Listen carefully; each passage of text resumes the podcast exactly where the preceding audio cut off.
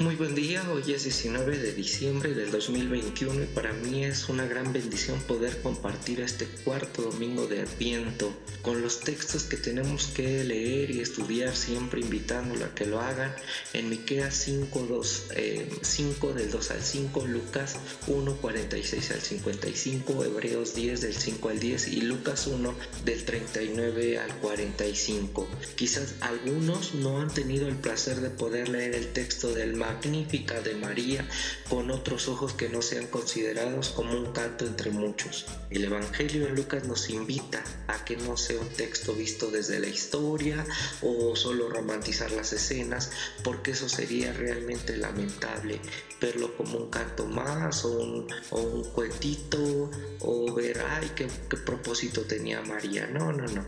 El Evangelio nos sitúa en una posición de seguir en el camino de la construcción de paz a través de reivindicar el valor de las mujeres.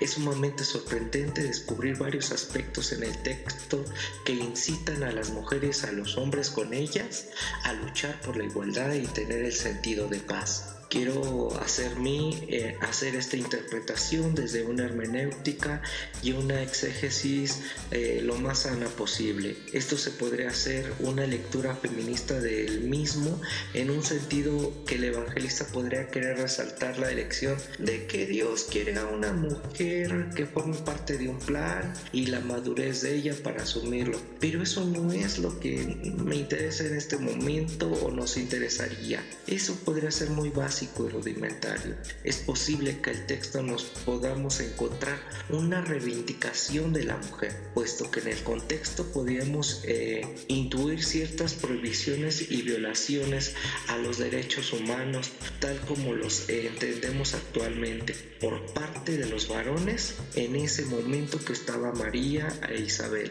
situación que nos resulta muy familiar en nuestro contexto ya que forman parte de nuestra vida cotidiana a través de los noticieros de todo el mundo. Ahora, quiero decir que sí hemos avanzado, pero me parece vergonzoso que en pleno siglo XXI todavía se vean muchas atrocidades en contra de las mujeres y se siga permitiendo que ellas se conviertan en un blanco de violencias y abusos. Algo absolutamente reprobable para nuestra comunidad de fe. Sí, adentro de las iglesias. Sí, para dentro de nuestra sociedad por tanto, cuando me enfrento a un texto como este, eh, me llama profundamente la atención el hecho de que siempre se discute el tema que si María, que la madre de Jesús, solo desde ese aspecto teológico y muchas veces entrando en su sexualidad. Esto es su virginidad, la Virgen, la Virgen, su castidad, su santidad, como si eso en este texto fuera lo importante. Y quiero decir que no es así. Desde este punto de vista, el texto nos confirma una noticia que anuncia que el Salvador de todos los desfavorados, desfavoradas, nacerá a través de María, cuya veracidad, quiero decir que la veracidad sería ratificada a través del encuentro con su parienta Elizabeth, ya que en ese sexto mes del embarazo, como dice el texto, ella no sintió eh, nada que había eh, en su vientre y el texto nos dice que levantándose María fue deprisa a la montaña, a la ciudad de Judá. No vamos a hacer especulaciones, ¿eh? chequen el texto. Eh, que no vienen al caso, pero sí me gustaría proponer que tal vez en forma de hipérbole, o sea, esto es como en uno de exageración, el autor quiere resaltar que al recibir la noticia del embarazo de, de Elizabeth, su prima, María se puso inmediatamente en marcha como muchas mujeres solidarias en ese momento y en este, más cuando se requiere y cuando se necesita, en una cultura eh, acerca del cuidado de los de las demás. Si aceptamos esta, esta hipérbole, tal vez deberíamos considerar que nuestro autor nos está poniendo de alguna forma que María nos muestra su feminidad actuando como una mujer autónoma que toma decisiones propias, decisiones, la cual nos lleva a la conclusión de que las mujeres son, en el contexto de María, son seres autónomas, seres que toman decisiones. La decisión que toma María llevaría a José a desconfiar de ella.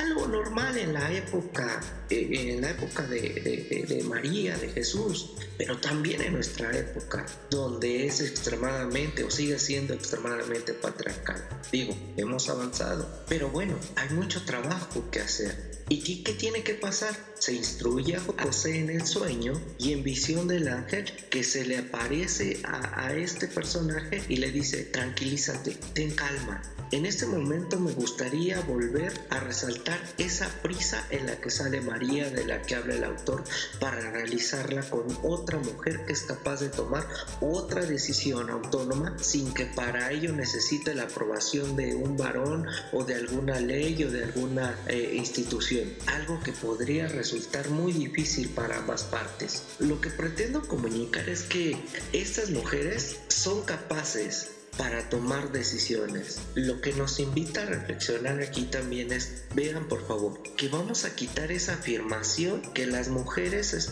son poco racionales y no pueden tomar buenas decisiones por ellas mismas. Antes, hoy y será siempre, las mujeres están capacitadas para vivir su propia vida y tomar sus propias decisiones, ya sean casadas o no, con pareja o sin ellas. María se quedó tres meses en casa de su parienta y con ella nos muestra y, lo vemos en el texto, su capacidad, su valentía de asumir una denuncia al patriarcado y al machismo que se encontraba en su tiempo y su, y su disposición absoluta como mujer a la misión que Dios le había encomendado. A llevar a cabo la voluntad de Dios está relacionada con otro aspecto que me gustaría destacar de su feminidad, a saber que estoy convencido de que cualquier mujer desde su diversidad femenina comparte autoridad y responsabilidad espiritual con cualquier hombre en la misión de Dios. Es decir, que la mujer está al mismo, a igual nivel de condición para comunicarse con Dios. Hombre y mujer,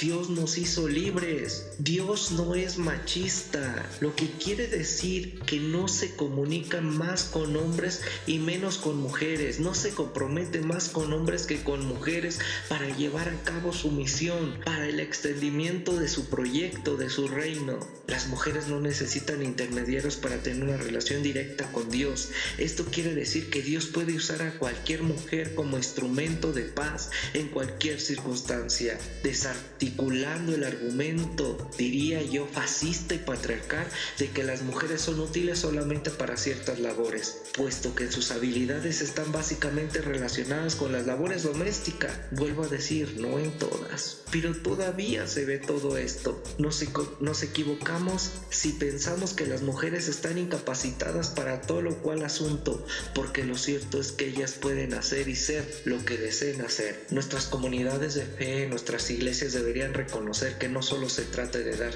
cierta participación a las mujeres como una muestra de integración o modernidad. De lo que se trata es de reconocer y practicar la igualdad en todos los aspectos y ministerios. Debemos reconocer que Dios no le dio solamente el poder a José. El texto, el versículo 43 y 45 podría estar animándonos a deconstruir las concepciones heteropatriarcales del cuerpo y de la reproducción en términos de género.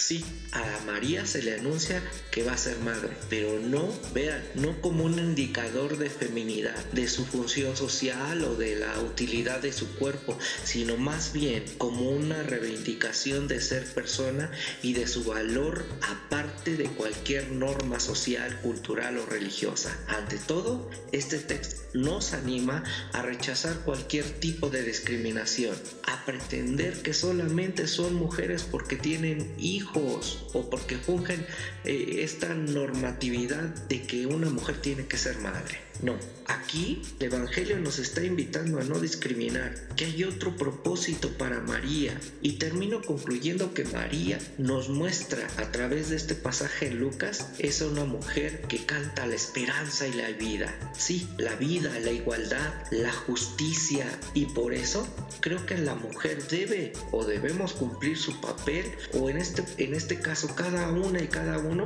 un papel profético en la denuncia de sus propias violaciones para convertirse en un agente espiritual de la defensa de los derechos humanos. Como constructoras y constructores de paz, este canto representa la entrega y la preocupación por los más desfavorecidos, sean estos quienes sean, y afirma que las mujeres también son agentes de fe y de espiritualidad profunda a través de su compromiso en la consecución de un mundo mejor. María impulsa a miles de mujeres y a, hombres ayer y hoy y siempre a recordar su verdadera situación y a luchar por el valor de la vida, por el valor del ser humano, la vida, la dignidad ante las injusticias, aun sean sociales, culturales y religiosas o de género. Así es de que hoy el adviento tiene un sentido de paz y de igualdad. Dios, amor, nos bendiga.